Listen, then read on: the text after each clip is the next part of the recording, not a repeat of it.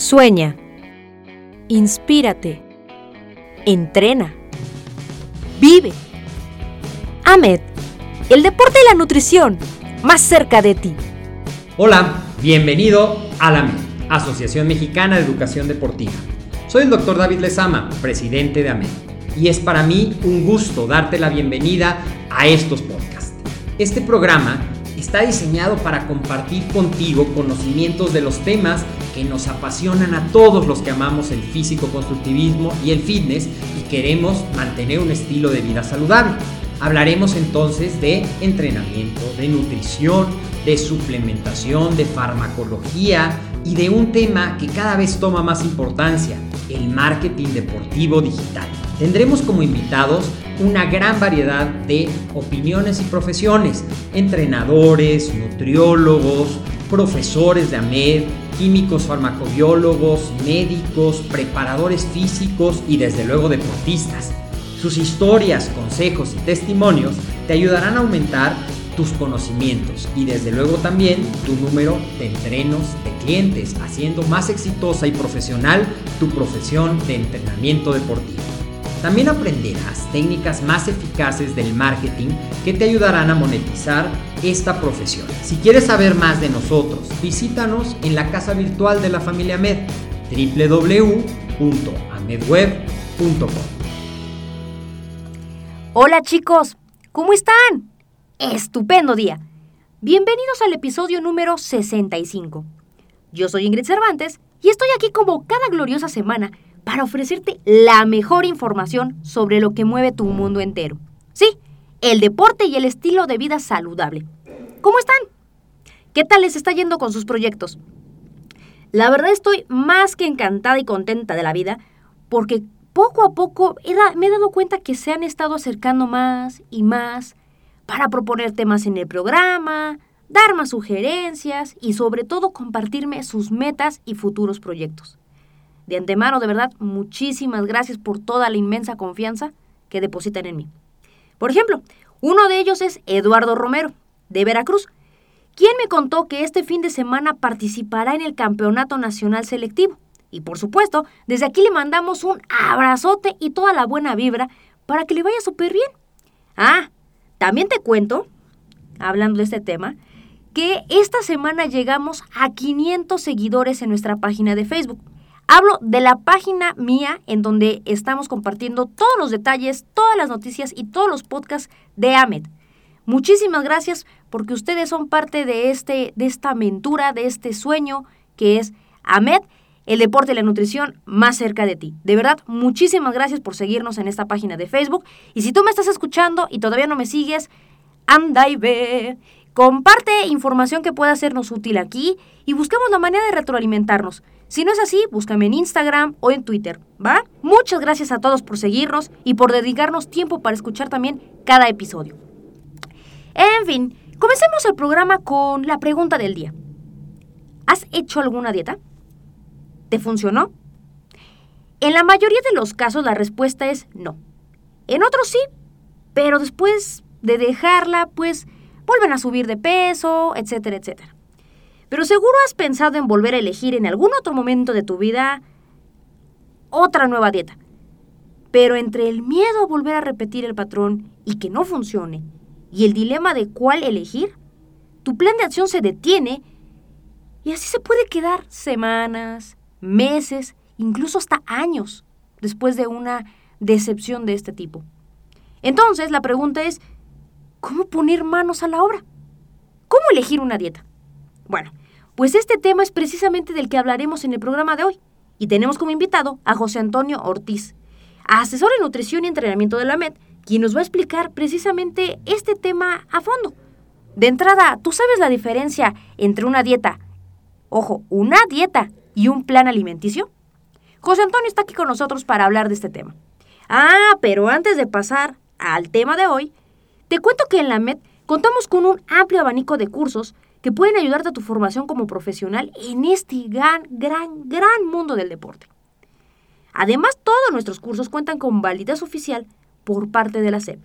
Uno de ellos es el curso de suplementación deportiva, en el cual aprenderás en pocas palabras, pues básicamente a elaborar precisamente planes alimenticios básicos, recomendaciones para tu deporte, así como recomendaciones para poder evitar posibles enfermedades crónico-degenerativas a través de una buena alimentación. Conoce los detalles completos en el link que te dejaré al final de nuestra descripción.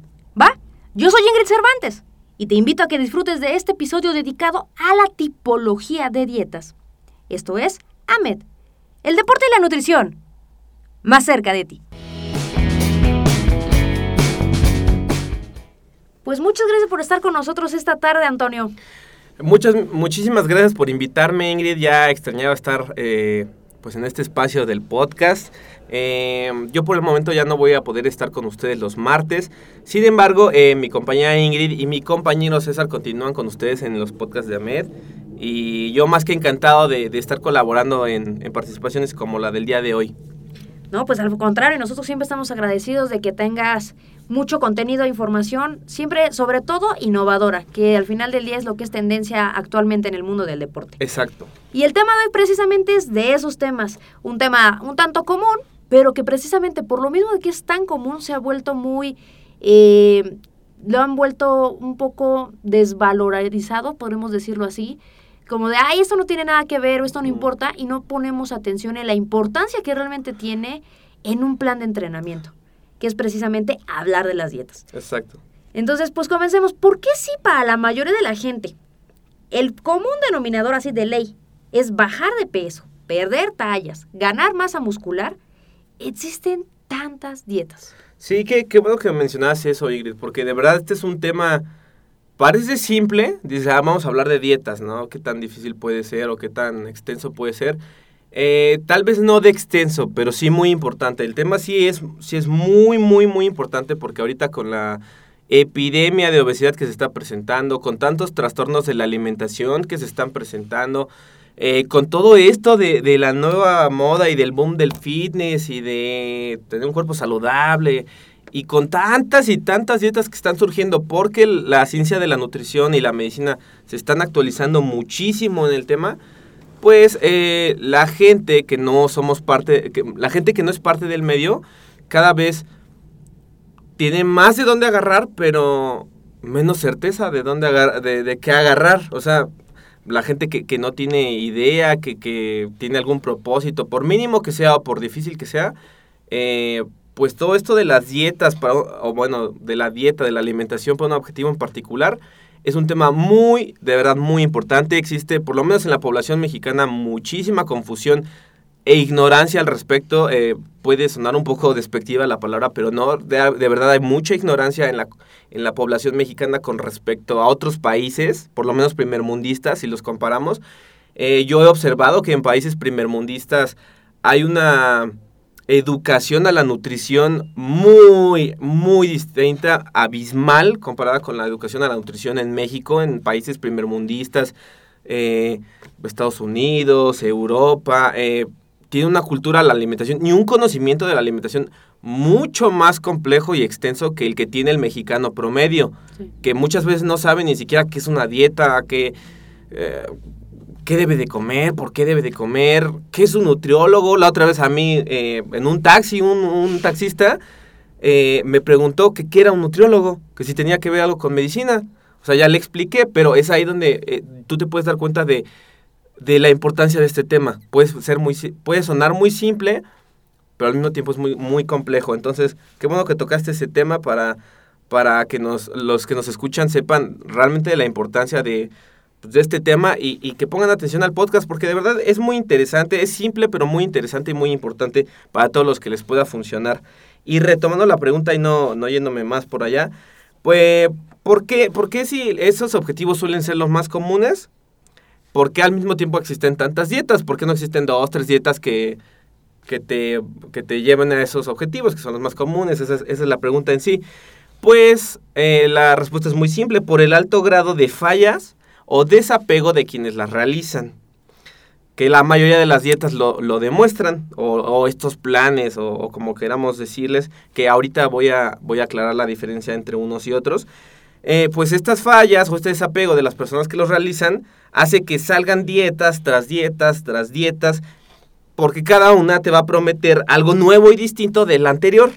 Pero que a final de cuentas hemos de aclarar, por lo menos los que estudiamos la, la, pues, las ciencias de la nutrición, de la alimentación, que, que en general todas buscan los mismos resultados y la mayoría la mayoría utiliza los mismos métodos que las dietas anteriores. Solamente le cambian el nombre, solamente le cambian dos, tres cositas. Ah, mi programa es diferente del anterior, porque el mío trae esto y esto, pero eh, si tú sabes de nutrición o si eres un médico o algo por el estilo, eh, si ya tienes conocimientos más profundizados, te puedes dar cuenta que a, a grandes rasgos es lo mismo que el anterior y solamente le cambiaste dos cosas y me la vendes como una idea nueva, ¿no?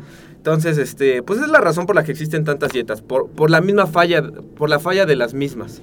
Y fíjate, acabas de tocar dos temas interesantes. El primero, la mayoría y la razón principal de por qué existe este podcast es precisamente para orientar a la gente promedio, a la gente que realmente está alejada del, del medio como tal. Sí pero que obviamente no solamente por la cuestión de esta nueva tendencia o este boom de quererse cuidar, sino más allá de la situación, el reflexionar la importancia de la salud, del impacto que tiene, por ejemplo, en este caso, la alimentación en tu vida. Exacto. Entonces, como la gente no tiene, o sea, tú lo acabas de mencionar, hay desinformación, hay una sobreexplotación de, de información, hay muchas fuentes, pero no sabemos cuáles son las buenas o las que podemos utilizar de base. Pero más allá de ello, el simple hecho de tomar conciencia de que es importante cuidarse. Entonces, desde ahí partimos de que hay un problema en el que no sabemos tomar conciencia de la situación. Luego está, en segundo lugar, la desinformación. Justo hace una semana tuvimos un podcast con el doctor David en el que hablábamos, hace uno, dos, hace dos, en el que hablábamos de una simple situación tan sencilla como es diferenciar un nutriólogo de un asesor nutricional y de un coaching nutricional. Desde ahí. Para muchos, incluso en Internet, es, manejado de una forma similar. Es lo mismo, son homólogos. Entonces, acabas de tocar esos dos puntos que me hacen eh, reafirmar y hacerle reafirmar a la gente que nos escucha que esa es precisamente la razón por la que existe el programa, que es hablar de educación deportiva sin importar que acabas de entrar al gimnasio ayer o que ya estás en un nivel avanzado y eres incluso competidor físico-culturismo o deportista de alto rendimiento.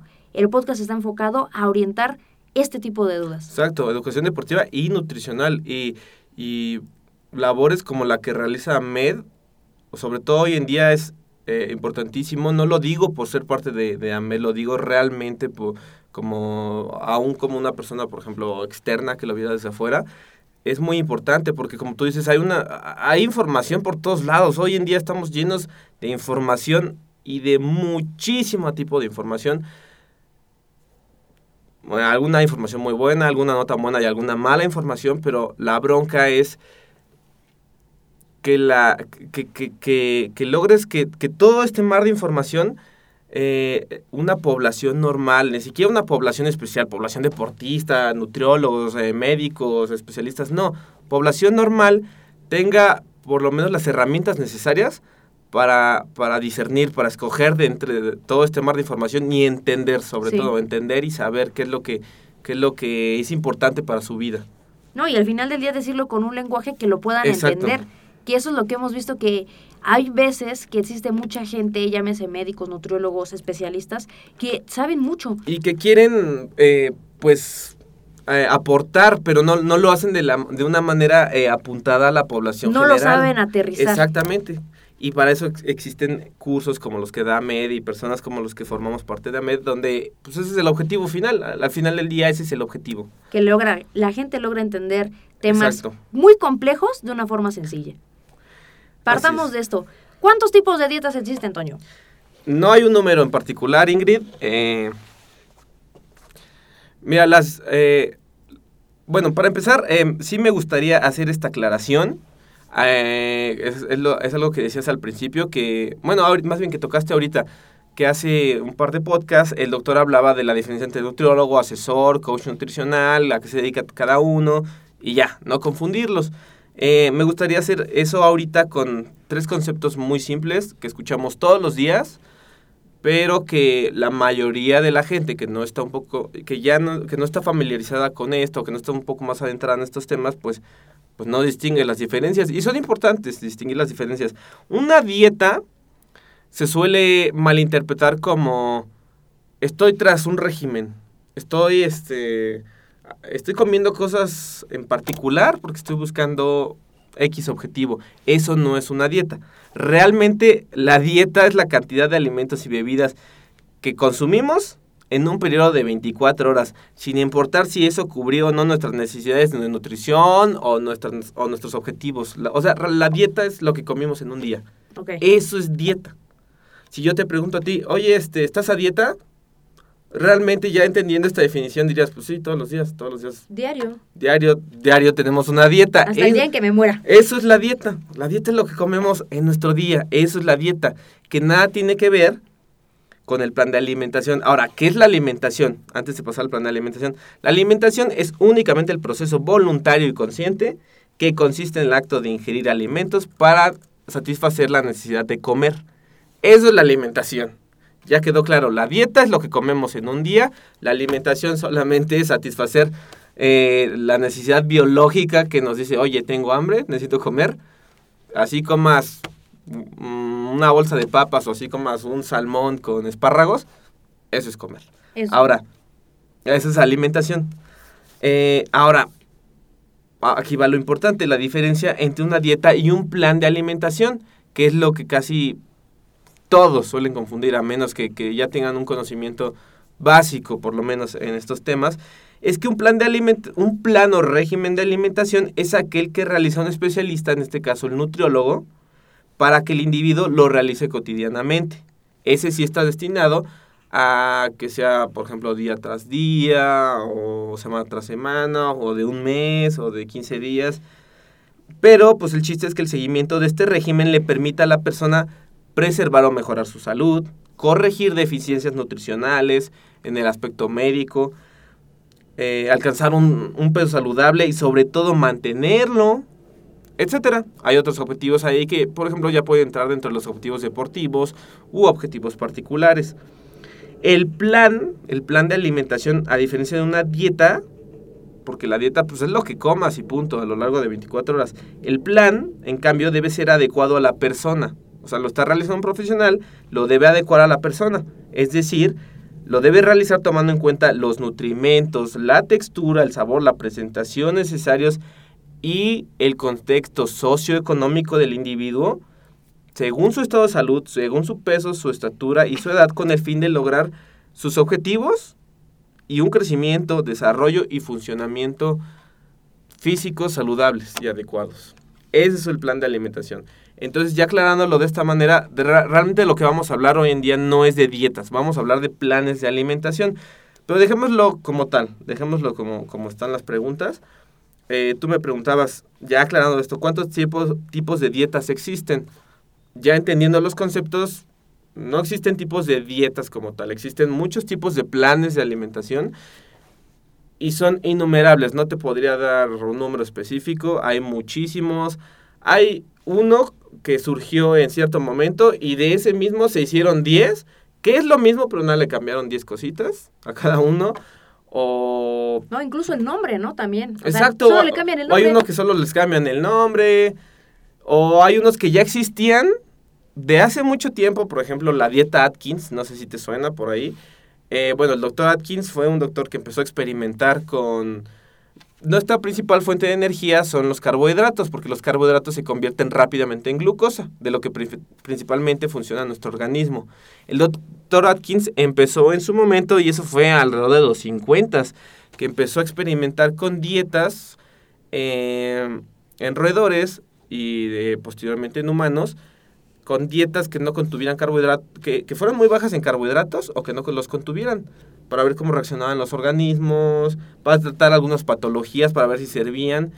Estas dietas se le llamaron dietas cetogénicas eh, posteriormente, pero en ese momento se quedó como la dieta Atkins y se, se, se demostró que con esta dieta las personas con sobrepeso, con obesidad bajaban de peso muy rápido, muy rápido. Al principio se pensó que era por la falta de carbohidratos, y entonces se asoció a que los carbohidratos eran este los culpables del de, engordamiento y todo esto. Y ahí empezó, ¿no? ahí empezó el boom, eh, ahí empezaba lo que ahorita es el boom de las dietas sin carbohidratos, de las dietas bajas en carbohidratos, de las dietas cetogénicas, de las dietas paleolíticas, que todas ellas yo te puedo decir, todas partieron de, De de las dietas cetogénicas con las que experimentó el doctor Atkins. O sea, son lo mismo, pero ahorita las están lanzando de nuevo, como un boom, como si fuera algo nuevo. Ya existía y realmente, eh, pues no es nada nuevo, sí, tiene sus pros y contras, como todos los planes que, de, o de los que vamos a hablar el día de hoy. Pero, eh, pues, eh, planes como tal, o dietas, existen muchísimos. Eh, a grandes rasgos, a un nivel nutrici- nutricional, o sea, ya de, del aspecto desde la ciencia, los podemos englobar tal vez en, en planes eh, hipercalóricos, o sea, que lo que buscan es aportar más calorías de las que el sujeto necesita. Eh, existen planes hipocalóricos, que son lo, que estas buscan aportar menos calorías de las que el sujeto necesita. Estas son las que suelen buscar eh, utilizar las personas que buscan bajar de peso. Las hipercalóricas las buscan sobre todo los que por alguna patología como el hipertiroidismo necesitan estar consumiendo muchas calorías porque pueden bajar mucho de peso y poner en riesgo su salud. O las que buscan físico-constructivistas o deportistas de fuerza o boxeadores, este tipo de deporti- deportistas que en ciertos momentos necesitan subir de peso. Eh, también existen eh, a grandes rasgos a un nivel, eh, por así decirlo, más científico y menos con nombrecitos así de moda y así. Existen eh, pues planes normocalóricos que pues estos los, lo único que van a buscar es mantener al, al individuo eh, sano en el peso en el que está, en la edad en la que está, eh, aportándole las calorías que necesita. Bueno, de acuerdo a lo, y también con los nutrimentos que necesita y todo eso. Nunca dejemos los nutrimentos de lado. Existen también, yéndonos a la parte de nutrimentos, existen las dietas hiperproteicas, eh, con diferentes objetivos, ya sea para ganar masa muscular, para preservar masa muscular, para pacientes este, clínicos que necesitan muchas proteínas por, por, el estado en el que están. Existen las dietas eh, bajas en carbohidratos, como te mencionaba, que, que las dietas bajas en carbohidratos, pues eh, sí te aportan carbohidratos, pero como lo dice el nombre, muy pocos carbohidratos a lo largo de tu día y lo demás lo, lo vas a compensar con grasas y con proteínas. O existen las dietas cetogénicas. Las dietas cetogénicas te van a aportar prácticamente nada de carbohidratos o a veces nada por ciertos periodos y todo lo demás se va a compensar en puras grasas y proteínas. Existen las dietas que alrededor de los 90 y principios de 2000 eran la, eran la moda, las dietas bajas en grasa. Porque hubo un momento donde se culpó a la grasa de, de la obesidad y del, del sobrepeso. Entonces eh, empezaron a salir los productos light. Es el boom donde empezaron todos los, los productos 90s. light, todo light, Coca-Cola, bueno, perdón, no puedo decir marcas, Uts. refrescos light, este, no sé, este, aderezos light, todo light.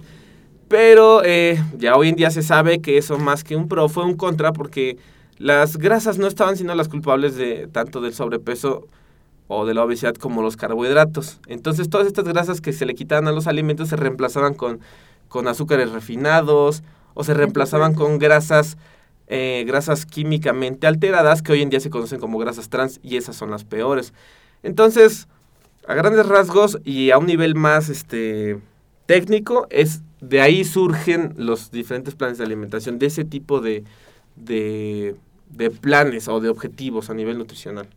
Ya nos hablaste de algunos tipos, ya nos diste algunos ejemplos, pero dentro de todas estas que nos acabas de mencionar, o incluso las que no hayas todavía mencionado, ¿qué características debe tener un plan alimenticio que no altere o que ponga en riesgo mi salud? Eh, pues muy fácil. En la ciencia de la nutrición como tal, eh, manejamos las seis leyes de... Bueno, y no, no, es también de parte de la OMS, de la Organización Mundial de la Salud, estas, estas seis, seis leyes que debe de cumplir una alimentación para que, para que sepas que es correcta, una alimentación completa y correcta, más bien correcta. Una de esas reglas es que sea completa. ¿A qué nos referimos con completa? Que aporte los nutrimentos necesarios los nutrimentos, me refiero a carbohidratos, proteínas y lípidos, de parte de todos o la mayoría de los grupos de alimentos que necesitamos. Los grupos de alimentos, ¿cuáles son? Verduras, frutas, leguminosas, lácteos, alimentos de origen animal, eh, aceites y grasas. Y mm, alguno que me esté faltando por ahí, frutas, no sé si ya lo mencioné. Esos son los grupos de alimentos. Entonces, una dieta completa debe de aportar los nutrimentos necesarios de parte de la mayoría o de casi todos los grupos de alimentos. Debe ser equilibrada. Esto significa que los nutrimentos que aporte nuestra dieta estén en proporciones apropiadas. O sea, sí, este, Ingrid necesita consumir 100 gramos de proteína al día, pero está consumiendo 200 gramos de proteína al día. Eso ya no es una dieta equilibrada. Necesitas consumir tus 100 gramos, nada más, no necesitas consumir 200 porque eso también no es benéfico. Eso se da mucho con los carbohidratos. La sociedad mexicana padece mucho de sobrepeso y obesidad porque nuestra dieta es muy alta en grasas, pero más que nada yo diría que en carbohidratos. Y los carbohidratos eh, eh, tienden a fácilmente provocar problemas eh, de peso porque alteran, alteran muchas funciones del cuerpo cuando no están equilibrados. Una dieta correcta también debe ser suficiente, ¿qué significa?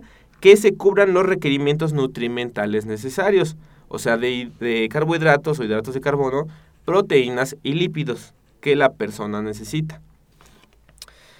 Variada, debe ser una dieta variada, esto significa que aporte diferentes alimentos de cada grupo nutrimental. Es muy fácil ejemplificarlo. Digamos que eh, Ingrid necesita consumir, eh, volvamos al ejemplo de la proteína, 100 gramos de proteína al día.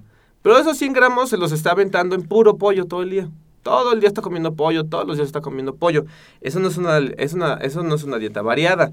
Si necesitas tus 100 gramos, pero también puedes meter ahí pescado, puedes meter carne de res, puedes meter alimentos de origen animal que aporten proteínas como la soya, como los frijoles, como algunas nueces. Eso va a hacer que tu dieta entonces sea variada. Y eso entra dentro de cada grupo. O sea, de verduras no estar consumiendo las mismas verduras, no estar consumiendo los mismos cereales, no estar consumiendo, no, variarla. O sea, sí, sí dar con nuestras porciones con lo que necesitamos, pero hacerlo de una forma variada. Y eh, otro es que una muy importante, una de las que yo le atribuyo más importancia a que una dieta sea, a que un plan o dieta sea correcto, pero sobre todo que se pueda mantener y que, que pueda llevar a la persona a sus objetivos, es que sea adecuada. Esto significa que vaya de acuerdo a la persona sin impactar negativamente en su vida. O sea, ¿de qué me sirve a mí darle a una persona un plan que en teoría es el plan perfecto para él, pero se le complica por todas partes. No le alcanza realmente de dinero para, completar ese plan, no tiene el tiempo para hacer ese plan, eh, no le gusta lo que ese plan lleva. Eh, eso no es un plan adecuado, o sea, sí, será perfecto en teoría, pero, pero no es adecuado a la persona. Entonces, un plan y un aspecto muy importante eh, de, de, una dieta correcta es que sea adecuada. Y pues uno que también entra dentro de las leyes de una dieta correcta es que sea inocua. Inocua, tan fácil es que no te haga daño a la salud. Eh, pues esto se consigue que los alimentos sean limpios, que pues que no excedamos nuestras porciones, que no que, que, que, nuestra dieta, la que llevemos, no nos afecte en otros aspectos psicológicos o sociales, que sea una, una dieta inocua, que en general no nos haga daño a nuestra salud. Esas son las leyes que debe de, tener o las características, como me preguntabas, de una dieta correcta. Creo que le diste el clavo en esta en bueno, en esta penúltima eh, característica, que es precisamente el poderla llevar. Adecuada. La gente tiene la idea, empezando con esto, ¿no? De dieta. Ahora ya sabemos que es un plan alimenticio. Pero la gente tiene la idea de llevo un plan alimenticio, como lo mencionan mucho, sobre todo en la publicidad. Eh, dieta para bajar en tres meses, cinco meses. O sea, siempre está esta connotación de que hay un término, de que hay una finalización en este plan. Sí. ¿No? Entonces la gente tiene la idea de que después de esto... Lo hago, logro mi objetivo y ya todo vuelve a la normalidad. Así es. Y es ahí donde viene el famoso rebote que es el que hablábamos al inicio del programa, que es precisamente el dejarlo por mucho tiempo, el dejarlo, llevarlo un tiempo, dejarlo y creer que el beneficio se va a quedar ahí de forma permanente. Y no es el interiorizar este plan como un estilo de vida. Exacto. Sí, eh, pues esto del efecto rebote o del llamado efecto rebote tiene varias explicaciones. Eh, no me voy a adentrar en tecnicismos porque, porque se volvería complicado entenderlo y porque eh, se, se empieza a ir por muchos lados. Pero el efecto rebote, eh, pues es producto de, de varios mecanismos de nuestro cuerpo, de varios mecanismos que, que, que se activan, desactivan o, o, se hacen a veces un alboroto por, por los cambios a los que los sometemos. Esto sucede sobre todo lo del efecto rebote o en las personas que tienen sobrepeso, obesidad y que se pusieron en un plan, en un objetivo para bajar de peso. Sobre todo en estas personas sucede. Eh, ¿Por qué suele suceder este efecto rebote o cuáles son las razones de este efecto rebote? Son muchos. Eh, por ponerte algunos, una persona que, que, que, busca bajar de peso se metió a, una, a, una, a un plan hipocalórico, como te lo explicaba, uno que le va a aportar menos calorías de las que necesita. ¿Esto con qué? Con el fin de que con el paso del tiempo empiece la persona a bajar de peso, a bajar de peso, a bajar de peso, porque las calorías que esté recibiendo continuamente no sean las suficientes. Esto de una u otra forma lo va a obligar al cuerpo a bajar de peso. Ok. Eh, pero algo que se debe de cuidar o que ya hoy en día se, se, tiene muy consciente que se debe de cuidar es que en esta persona que va a bajar de peso, de una persona obesa va a, a ir a un peso normal, es el objetivo, que también durante el proceso preserve y gane masa muscular, que es algo muy importante porque la masa muscular va a aumentar nuestra tasa metabólica, o sea, va a aumentar nuestro gasto de calorías. El músculo gasta calorías a diferencia de la grasa, porque el músculo es un tejido metabólicamente activo. Es aquí donde se vuelve complicado de, de repente oh, entre tecnicismos, sí. pero pero ya ahorita eh, explicando esto, o sea, cuál es la importancia o por qué esta es una de las múltiples razones por las del efecto rebote, es porque, por ejemplo, digamos que la persona de, de, pasar a obesidad pasó a sobrepeso y después de sobrepeso ya llegó a, peso, a un peso normal y que mantuvo, no solo mantuvo, construyó una buena proporción de masa muscular, se metió a hacer ejercicio, aumentó su tasa metabólica, o sea, su metabolismo, por así decirlo, ya es más activo, lo que se conoce como metabolismo más rápido, ya es más rápido su metabolismo, ya quema más calorías, ya consume más calorías porque puede quemar más calorías. Este. Eh, también ya consume más grupos de alimentos, entre ellos carbohidratos, eh, proteínas, lípidos.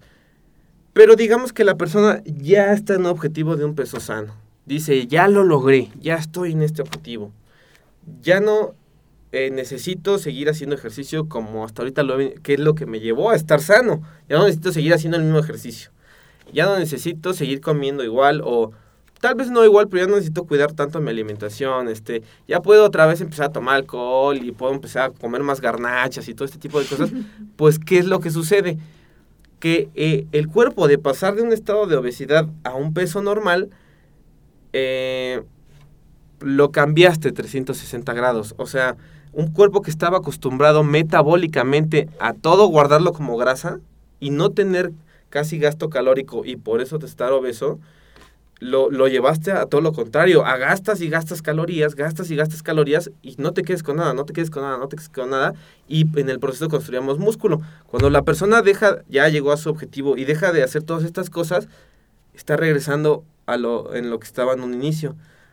Empieza a volverse sedentario, empieza a perder, eh, muchos empiezan a dejar de consumir las proteínas, que necesita ya en ese momento porque ya tiene eh, músculo que no tenía cuando era obeso. Entonces empieza a dejar de consumir las proteínas que necesita para mantener ese músculo, empieza a perder ese músculo, el cuerpo empieza a notarlo y el cuerpo eh, en cuanto a apetito sigue igual.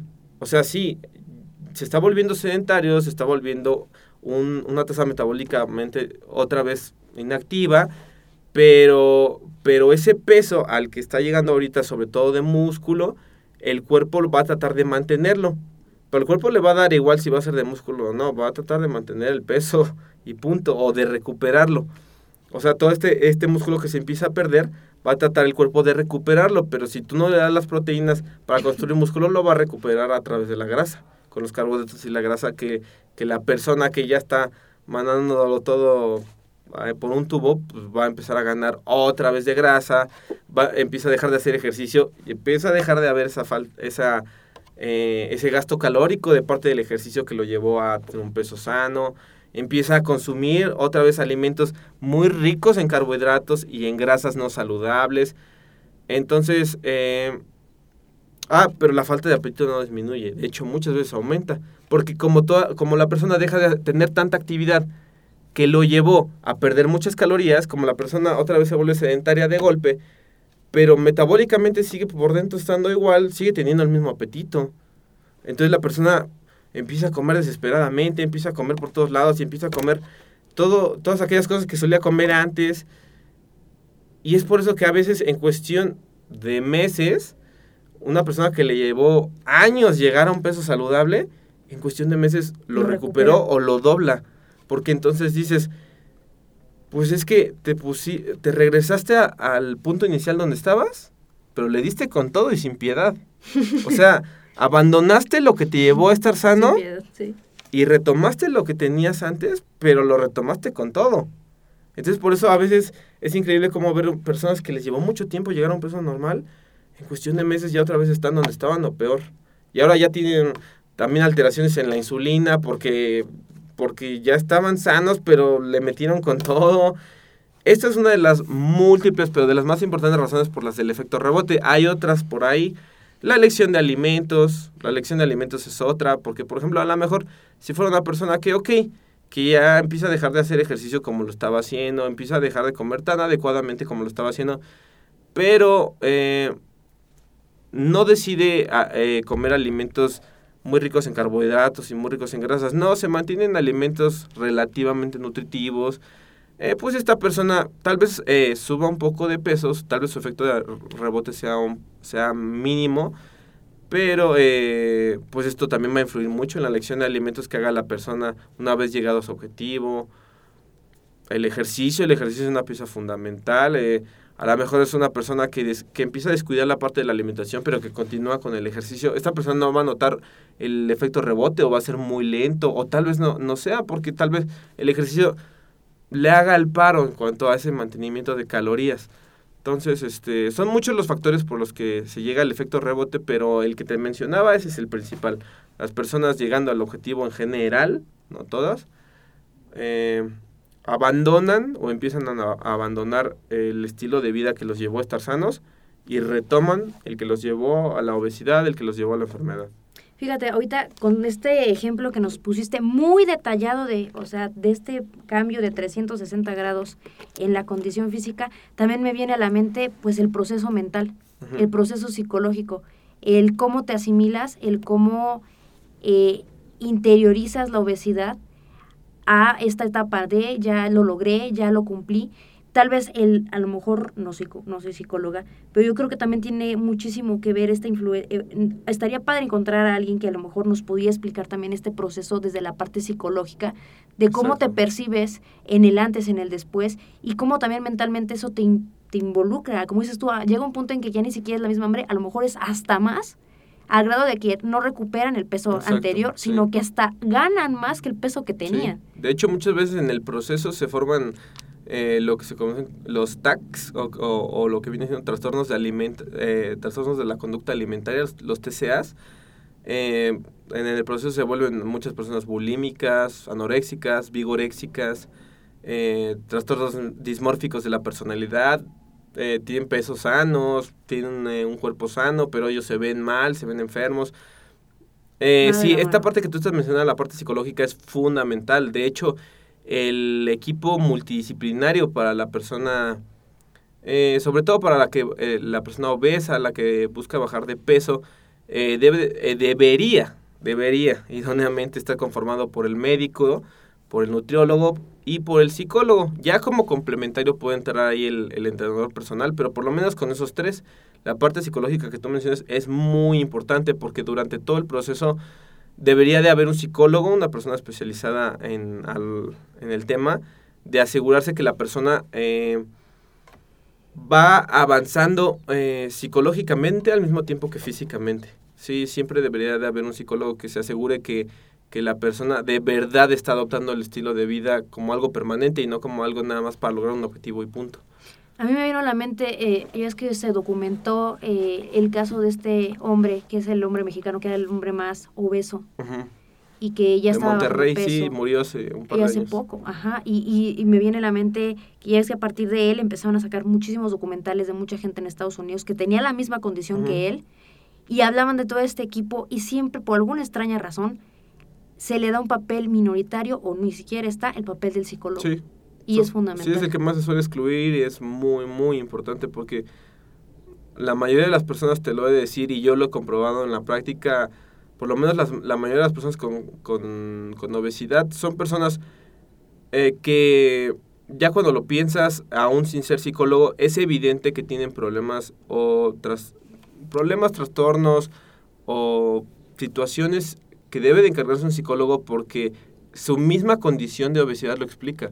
Una persona eh, sana en todos los aspectos, incluyendo el mental, no llega a, esa patología. Debe, hay cosas más allá de las físicas que también entran en las psicológicas que lo llevaron a esa patología. Entonces, la parte psicológica es fundamental. Es una lástima que, que se le deje tan de lado al psicólogo en esta parte, pero es fundamental y es una de las razones por las que los planes de alimentación muchas veces fallan, porque la persona no, no logra el compromiso necesario y porque el terapeuta no logra la empatía necesaria con su, con su paciente porque no se contempla la parte psicológica lo suficiente.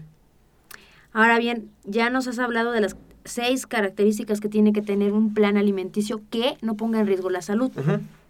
¿Es recomendable seguir alguno de los planes que existen, por ejemplo, en Internet? En lo absoluto, nunca lo hagan, por favor. Este pueden correr con la suerte de que un plan que sigan en internet y digan, ah, pues lo voy a probar, que les dé ah, relativamente buenos resultados. Habría que ver a qué nos referimos con buenos resultados, porque pues a lo mejor es una persona que solo va, busca bajar de peso, y sí, la bajó de peso, pero, pero pues, con un montón de deficiencias nutri- nutrimentales, o que está toda nerviosa y ansiosa porque el plan no era el adecuado para ella, o puede ser un chavo que buscó un plan para ganar masa muscular. Esto, yo en mis inicios, yo lo hice. Quiero decirles, o sea, a la audiencia que, que todos pasamos por ello, todos somos humanos y todos estamos llenos de errores, pero es ahí donde hacemos hincapié en Ahmed, que el conocimiento es una de las cosas que hace la gran diferencia. Yo en su momento, a mis 13, 14 años, yo era muy delgado. Eh, en ese momento empezaba con la curiosidad de ganar un poco más de masa muscular, de ponerme un poco más fuerte.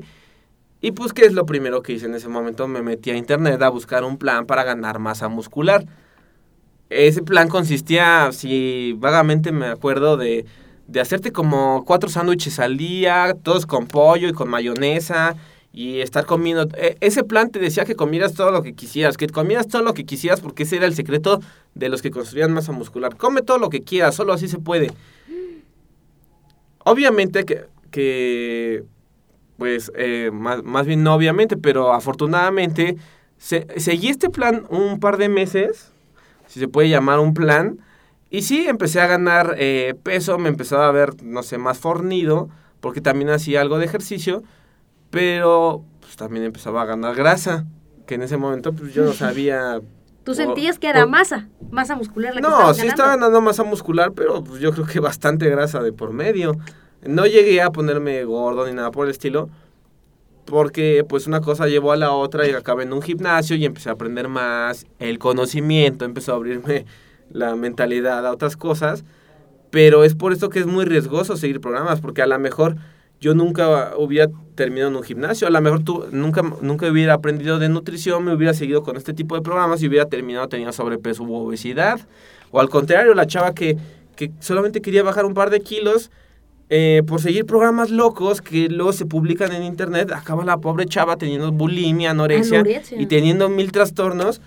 Y todo por seguir un programa en internet. Nunca hagan esto, de verdad, nunca lo hagan. Por más que les planteen, no, esta dieta está súper bien estructurada, este, no, todo está súper bien. No lo hagan. Esa no es la manera, no se pongan a seguir cosas en internet, ni en revistas, ni porque la amiga ni el amigo les haya dicho. No lo hagan, de verdad. ¿Cómo puedo saber entonces cuál es mi dieta? Ahorita hemos pasado más de media hora hablando sobre planes eh, alimenticios, pero eh, seguro la gente en este momento nos está diciendo, bueno, Ingrid, Antonio, ¿en qué momento me van a decir? Y entonces yo, ¿cómo? Entonces, ¿cuál? ¿Cuál me toca a mí? ¿Cuál me toca? Bueno, pues eh, desafortunadamente, querida audiencia, ni Ingrid ni yo tenemos la respuesta porque la respuesta la va a tener el profesional con el que acudan. En este caso, el profesional, eh, el profesional idóneo y el, el responsable de diseñar eh, programas y planes de alimentación para cualquier tipo de persona, y esto dependerá de la especialización del nutriólogo, ah, pues es él, el nutriólogo. El nutriólogo es el adecuado eh, ya sea para el paciente clínico, para el deportista, para la persona común y corriente y para cualquier otra persona. El nutriólogo es el profesionista indicado para, para realizar, eh, eh, para evaluar a las personas con el objetivo de proporcionarles planes de alimentación de acuerdo a sus objetivos. También hay médicos especialistas que pueden complementar eh, que pueden trabajar de mano o complementar el tratamiento nutricional. Por ejemplo, personas obesas que buscan bajar de peso a veces necesitan un poco de apoyo farmacológico. Personas con obesidad mórbida pueden tener cirugías que, cosméticas, que esas las hace el, el el médico especialista en operaciones quirúrgicas para el tratamiento del, del obeso. también puede ir de la mano, como mencionábamos, con el psicólogo, que, que la persona eh, ya sea para el objetivo que sea, que esté yendo con el psicólogo cada 15 días, una vez al mes, no sé, no sabría decir eh, cuál es lo cuánto lo recomendaría ir con el psicólogo. Eh, también puede haber asesores o coaches nutricionales. Yo no estoy en contra de los asesores ni en contra de los coaches nutricionales, siempre y cuando se apeguen a lo que ellos, a lo que a ellos les corresponde hacer, que es eh, asesorar, simplemente brindar asesoramientos, brindar apoyo, brindar consejos, estrategias, pero estrategias que vayan apegadas a la evidencia científica, a que vayan apegadas a la medicina, no apegadas a, a su marca, a lo que ellos vendan, a productos, no, no, eh, que vayan de acuerdo a, la salud. Y esto se encuentra dentro de la evidencia científica y médica. Si son coaches y asesores que se basan en eso, adelante, es perfecto pero sí la persona que te va a decir eh, cuál dieta es la adecuada para ti, cuál es el plan adecuado para ti, de acuerdo al objetivo que sea el tuyo, es el nutriólogo. Ya nos dejaste claro desde el inicio que una dieta es la alimentación que yo llevo día a día de aquí a que me muera. Exacto. ¿Todos necesitamos un plan alimenticio? En mi opinión, e, ¿Esta pregunta va de acuerdo a mi opinión o, o de acuerdo a, a, opiniones de instituciones? o Dame ambas. La de las instituciones no te las no, no, no sé qué opinan realmente las instituciones, si, si todas las personas necesitan un plan de alimentación. Eh, mi opinión, eh, bueno, las instituciones deportivas o de salud, eh, la OMS, la FAO, eh, lo que sí están de acuerdo todas es que todas las personas deben de llevar una alimentación correcta, una o sea, que, cumpla con las leyes que les estaba diciendo hace rato. Lo que entonces te hace suponer que la única forma de, de, asegurarnos de que una persona tiene una alimentación correcta es por ende entonces llevar un plan de alimentación adecuado. Entonces yo te diría, bajo mi perspectiva, sí, todas, todas las personas deberían de, de contar con un plan de alimentación estructurado ¿De qué va a depender el plan? De tu objetivo, así de simple. De tu objetivo y de tus necesidades. Porque a lo, mejor, por ejemplo, Ingrid, yo Ingrid quiero bajar o subir de peso. Ese es mi objetivo. Ok, sí, vamos a cumplirlo, pero al mismo tiempo vamos a ir de la mano con que esté sana. Siempre se va a ser el, eh, un objetivo base, un pilar, tanto en la nutrición deportiva como en la clínica, como en la nutrición de consultoría general, la que ustedes quieran. Eh, ese siempre va a ser un objetivo pilar pero sí, yo creo que toda persona debería de contar con un plan de, alimentación. La complejidad del plan va a ir eh, de la mano con la complejidad del objetivo. Por ejemplo, tú puedes ser una persona en teoría y en general sana, que solamente acudes al nutriólogo para asegurarte, o sea, para recibir un poco de, para recibir eh, educación nutricional, pero para asegurarte de que, de que pues la forma en que tú te alimentas es la correcta para seguir siendo una persona sana. Bueno, pues en, en ese caso no va a ser muy complejo para el nutriólogo, te va a mandar eh, pautas generales, un plan de alimentación en general, un plan de alimentación muy fácilmente adecuado a ti, que de aquí a cierto tiempo el nutriólogo te lo dirá, pues haremos la revisión de que, de que todo marche súper bien. Una persona con obesidad ya es, un, ya es más complejo de tratar porque ahí sí se van a diseñar diferentes estrategias. O para un fisicoculturista, ahí sí él debe acudir con el, con el nutriólogo deportivo, el nutriólogo especial en, en deporte, y ese va a ser un, eh, un plan de alimentación pues muy complejo, pero muy diferente en otros aspectos. Ese se va a, a, enfocar en los objetivos del fisicoculturista, de, de ganar masa muscular, de, de depletar, de perder de grasa corporal. O sea, la complejidad del plan va, va a ir de la mano, va a estar totalmente relacionado con la complejidad de los objetivos. Pero sí, yo estoy definitivamente de acuerdo en que todas las personas deberían de acudir al nutriólogo el nutriólogo les indicará, eh, de acuerdo a sus objetivos y de acuerdo a sus necesidades, cuál es el plan idóneo y el nutriólogo dictaminará eh, con, con, cada frecuencia o con qué espacio de tiempo se, se, deberá de realizar las revisiones pertinentes. Fíjate, ahorita que, que mencionaste lo de el objetivo de acuerdo a tus necesidades y que también vayan encaminadas a la salud, me hizo que me acordara de dos cosas. La primera Recuerdo que en la prepa hicimos en algún momento un ejercicio en el que teníamos que ver la, la importancia o el papel de la percepción de uno mismo. Entonces íbamos por la calle y le preguntábamos a la gente, ¿usted se considera una persona sana? Te puedo decir que el 90% de la gente acepta y en el momento, así, sin dudarlo, te dice sí. Cuando le haces la segunda pregunta de ley, si es, eh, se siente cansado, eh, se agita al subir las escaleras, este tipo de preguntas, ahí es cuando la gente cambia hasta su semblante y empieza a cuestionarse de... ¿Se da cuenta de, ¿esto es sano?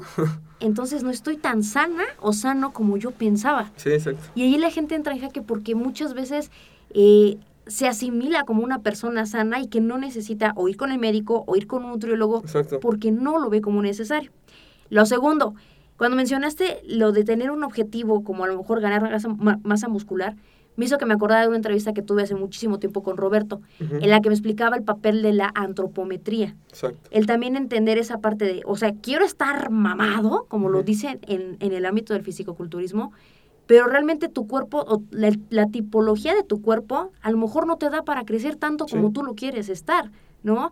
Entonces sí es importante el tener claro, eh, como dices tú, eh, porque justo era lo que te iba a preguntar en la siguiente eh, duda, la importancia de tener un objetivo. Sí. Pero tú ya sé, tú me lo acabas de decir, es importante tener el objetivo y que cumpla con realmente los estándares de salud y también con tu tipo de cuerpo. Sí. Igual si eres una chica que eres muy delgada y con quieres... la realidad al final del sí, encaminarlo a la realidad. Y eso es algo que el profesional, sea médico, sea nutriólogo, sea psicólogo, si es un profesional, y con profesional me recuerdo, me, me refiero a que trabaja con la ética con la que debe trabajar, le, vas les, le va a hacer saber al paciente. ¿Sabes qué? Eh, sí, podemos, obviamente el objetivo inicial o el objetivo principal siempre va a ser que estés sano, que estés bien, pero de acuerdo a tus objetivos, a los tuyos, eh, el profesional te va a aterrizar en lo, en lo real y en lo irreal. El, el profesional sí te lo va a decir, eh, si se puede, no se puede, se puede, pero no exactamente como tú quieres, o conlleva esto, o conlleva esto otro. Sí, es, es este, como tú dices, eh, el objetivo eh, también de la persona eh, debe de ser realista y en caso de que la persona tenga complicaciones con ver si es realista o no su objetivo, el profesional es el indicado también para, para educarlo en esta parte, para, para hacerle saber si sus objetivos son realizables o a qué medida que conllevan. Eh, y sí, pues eh, algo inicial que sobra decirlo es pues, tener un objetivo desde un inicio. Eh, si tú te preguntas para qué quiero ir con un nutriólogo, para qué quiero ir con un entrenador, para qué quiero ir con un psicólogo, para qué quiero simplemente hacer un cambio en mi vida, es cuál es tu objetivo. Teniendo tu objetivo, entonces ya tendrás claro el, el, el paso que sigue. En otras sesiones hemos hablado, o en otros podcasts hemos hablado de que hay una trena perfecta o que hay eh, otros elementos dentro de un plan de entrenamiento para conseguir resultados. Hemos hablado en la mayoría de los, de los programas de la importancia, por ejemplo, del descanso, de la alimentación. ¿Qué elementos debe de llevar un plan para que yo pueda conseguir objetivos, más allá de la alimentación? Eh, perdón, no entendí bien la pregunta más allá de la alimentación, del descanso, ¿qué otro elemento necesito tener si quiero conseguir los objetivos que ya tengo? ya sea bajar de peso o conseguir masa muscular. ¿Qué otro elemento necesito? Fuera de la alimentación y del Descanso. Del descanso, pues el entrenamiento. El entrenamiento es fundamental para cualquier persona. Está demostrado científicamente, no me lo estoy inventando yo, no se lo está inventando Med. El entrenamiento, el ejercicio. El ejercicio, tanto con propósitos cardiovasculares como con propósitos de fuerza y de hipertrofia muscular, es fundamental en todas las personas a diferentes niveles, eh, dependiendo de edades, de pesos, de lo que ustedes quieran, pero el entrenamiento es un pilar de la salud, como, como decía por ahí un antiguo eh, filósofo, no me acuerdo quién fue, que somos... Eh, no, no, hay una frase que dice mente sana, cuerpo sano. Y, y pues es, es, exactamente eso, sí, la alimentación eh, y el descanso pues van a, van a aportar eh, salud física y mental. El entrenamiento, también el entrenamiento es parte fundamental de esa salud física y mental. Eh, yo, una parte que a mí me gustaría añadir, que no es algo que se suele platicar de, de, de, de, parte de nutriólogos o de entrenadores, pero a mí me gusta mucho incorporar la parte mental. Eh, la parte mental, la parte... Eh, la parte mental, la parte de, Pues estar emocionalmente bien es fundamental también. Es, es, es parte de la salud. Eh, de acuerdo a las nuevas definiciones del de, concepto de salud, la parte...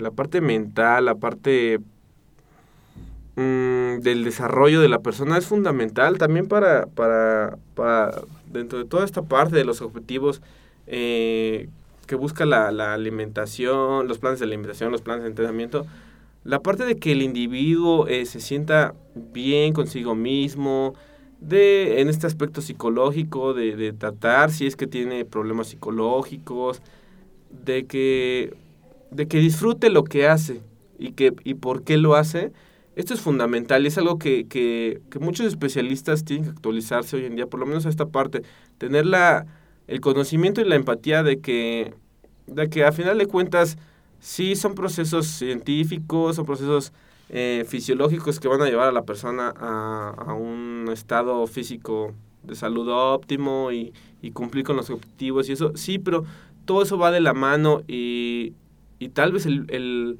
el, aspecto más importante sea el que, el que la persona realmente esté comprometida porque se siente feliz y porque se siente a gusto y porque, porque eso realmente está llenando su vida. Digo, yo creo que eso, esos aspectos, el del entrenamiento y sobre todo el aspecto mental, el aspecto... Para aquellos que lo quieran ver de esa parte espiritual, si lo quieren ver por ahí, Sí. esa parte para mí me parece fundamental en todos estos procesos. Eh, nosotros lo podemos ver, los grandes campeones eh, en deportes, no solamente en el físico-constructivismo, en deportes, eh, los grandes nutriólogos, las grandes personalidades en, dentro de la ciencia, las personas que llegan lejos son personas que generalmente, generalmente son personas que esta parte de eh, interior, esta parte mental, esta parte de sentirse bien con ellos mismos, la tienen muy bien, la tienen muy bien realizada y son personas que, que, que tienen metas y que tienen los objetivos claros porque son personas felices al final del día. Eso es fundamental también en esta área.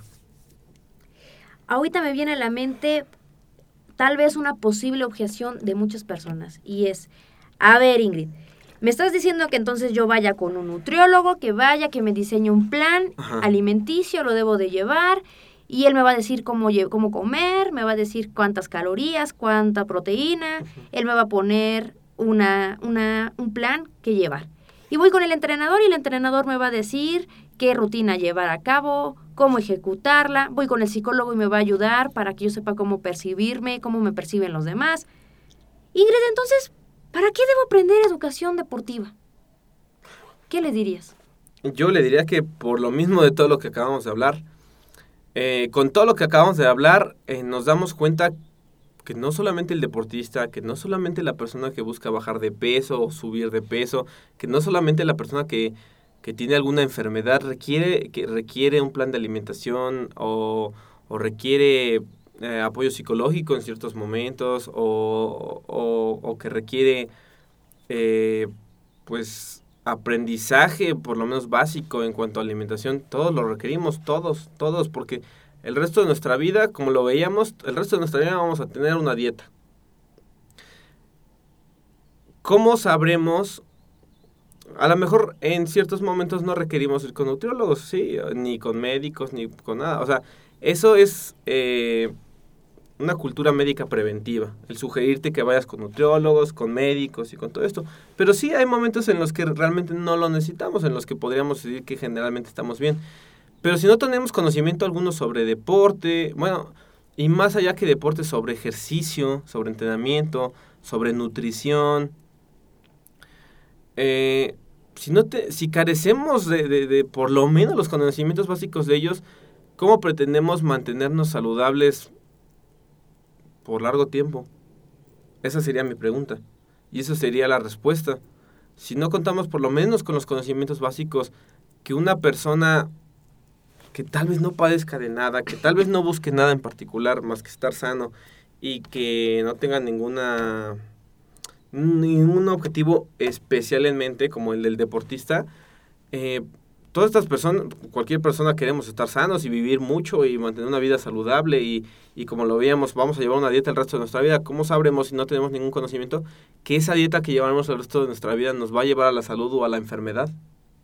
¿Cómo sabremos que ¿Cómo sabremos que de acuerdo a, las etapas de crecimiento del ser humano, desde niño hasta adolescente, hasta joven adulto, hasta, hasta joven, hasta adulto en plenitud, adulto mayor y adulto senil, ¿cómo sabremos eh, cómo debe ser la alimentación o cómo debería ser la alimentación en cada una de esas etapas, independientemente de que tengamos o no objetivos particulares más, más que el que mantenernos sanos? Con los conocimientos básicos que, que nos aportan eh, actualizaciones dentro de diplomados, dentro de cursos, dentro de talleres. Eh, son, son, la única forma eh, y también de libros y de, de páginas de internet eh, que nos brinden información como la de la medweb.com que nos brinden por todas esas herramientas que nos van a hacer tal vez no ser un deportista tal vez no ser una persona que busca bajar o subir de peso ni, ni curarnos de algo en particular, pero simplemente mantenernos lo suficientemente saludables el resto de nuestra vida, pues, pues eso nos da la respuesta de que sí, todos necesitamos este aprender educación deportiva y de, y de nutrición, por lo menos para asegurarnos de que vamos por el buen camino. Yo diría que, que, que esa es la respuesta a, a, la importancia de que todos nos mantengamos eh, con conocimientos básicos y si nos interesa y nos es útil y es parte de nuestra vida, profundizar entonces ya a partir de ahí. No, y al final del día yo lo veo como en una palabra el refutar, ¿no? El, el no confiarle tu salud y tu vida al entrenador, al nutriólogo nada más. Ah, también. Es como el refutarlo, ¿no? Así de, bueno, cuestionar y no creértelo sí. todo, así de, bueno, el nutriólogo me dijo que sí, tengo que... Exacto. Sino también se vale el que a partir de aquí tomes herramientas a partir de para tus conocimientos ¿no? sepas, puedas discernir, oye, sí. realmente esto está bien, realmente esto está mal. Puedo investigar yo más por mi cuenta para, para ver este si hay más cosas que aprender y tal vez mi nutriólogo, tal vez mi médico, tal vez mi entrenador no está haciendo lo correcto. Tal vez sí. las recomendaciones que me están dando no es lo adecuado para mí. Tal vez yo puedo hacer mejores cosas para mí que, que, que no, que no me estén este, proporcionando eh, lo que tengo a la mano o, o hacer, hacer mejores cosas con lo que tengo a la mano. Sí, todo eso que estás diciendo también es fundamental. Finalmente, Antonio, me gustaría que me dijeras, ¿en qué redes sociales te puede contactar el auditorio y a lo mejor buscar una asesoría contigo? Eh, yo manejo dos redes en particular porque, bueno, son las eh, las que estoy eh, siempre prestando atención. Eh, mi correo es todo en minúsculas asesor arroba amedweb.com. Ahí me pueden mandar todos los correos que ustedes quieran.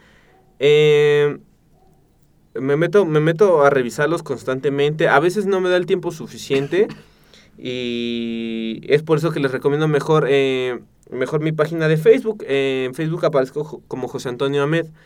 Eh, me gusta más ahí, o yo les recomendaría si quisieran ponerse en contacto conmigo más ahí, porque porque ahí me es más fácil meterme frecuentemente, me es más fácil eh, poner atención a todos los mensajes que me llegan, a conocer mejor a las personas con las que estoy este, platicando o, que me consulten por cualquier cosa. Eh, les recomiendo mejor ahí, aunque si quieran mi correo también adelante. Quiero cerrar el programa con esta frase.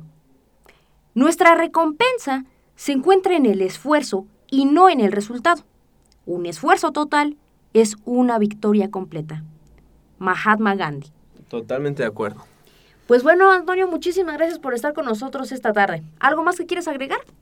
Eh, sí, les recomendaría los cursos de nutrición y antiinflamación celular, de acuerdo a todo lo que estábamos platicando, el taller de asesoría metabólica, para aquellos que estén un poco más enfocados en el deporte, el diploma de nutrición aplicada al físico-constructivismo y fitness, y sobre todo meterse a la página de, de AMED, www.amedweb.com, porque ahí vienen todas las herramientas, incluyendo la licenciatura y el bachillerato para aquellos que estén interesados en todo esto, pero más allá a un nivel profesional, les recomiendo pues todas estas herramientas.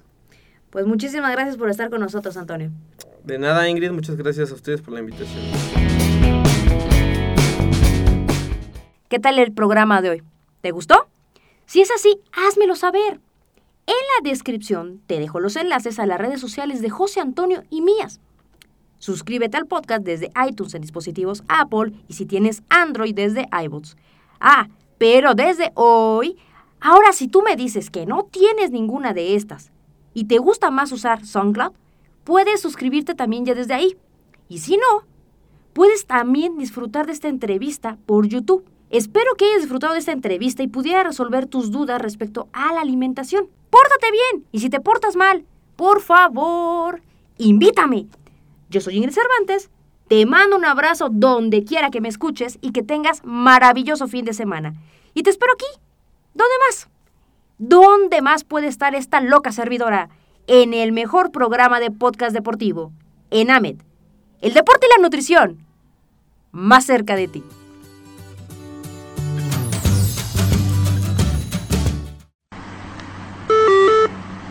Aviso. Este programa aún no ha terminado. Favor de escuchar amablemente. Si tú eres poseedor de una increíble historia, el mundo necesita conocerte. Sí, en AMED estamos buscando a gente como tú. Este espacio siempre ha sido tuyo, y hoy no es la excepción. Si has ganado alguna competencia a nivel nacional o internacional y has dedicado horas de esfuerzo y sacrificio, haz que valgan la pena. Hazte escuchar e inspira al mundo. Solo aquí, en la familia Med. Mándame un correo o contáctanos por Facebook.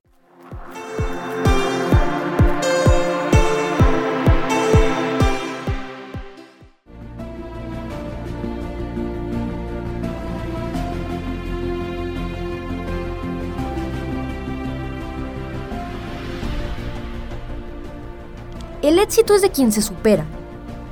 El éxito es de los que dicen, basta. Basta de la frustración de un trabajo mal pagado. Basta de ser rechazado en otra entrevista. Basta de aceptar ganar poco dinero. Si tú también dices basta, en AME tenemos las armas necesarias para rebeldes con hambre de éxito, como tú.